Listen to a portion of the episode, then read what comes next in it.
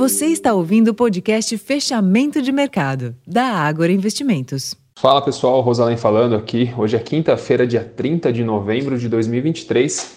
E apesar do índice de gastos com consumo, PCI, abaixo do esperado nos Estados Unidos na variação mensal e anual, os investidores optaram por reduzir os excessos nas apostas de queda de juros em 2024 na sessão desta quinta-feira.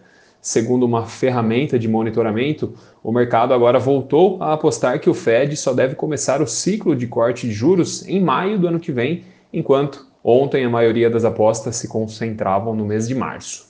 Então, com esse pano de fundo, os treasuries, os juros longos americanos, voltaram a subir, recompondo parte da queda acumulada nos últimos três dias, enquanto os índices de Nova York encerraram o dia exibindo sinais mistos.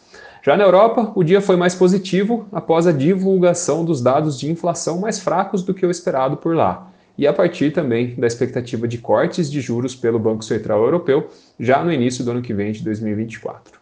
Por aqui, a PNAD contínua mostrou que o mercado de trabalho continua resiliente, com uma taxa de desemprego de 7,6% no trimestre encerrado agora em outubro. Esse dado que veio em linha com as projeções atingiu o menor nível desde 2015, quando comparado com outros trimestres, que também encerrados em outubro.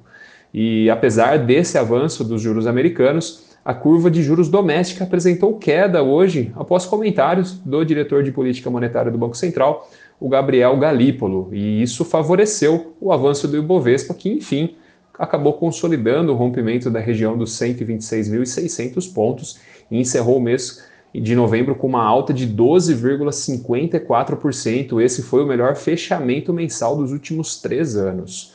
O principal índice da, B, da B3 subiu hoje 0,92%, encerrou o dia aos 127.331 pontos e o que chamou atenção foi o fortíssimo giro financeiro de 33,7 bilhões. Será que o rally de Natal começou?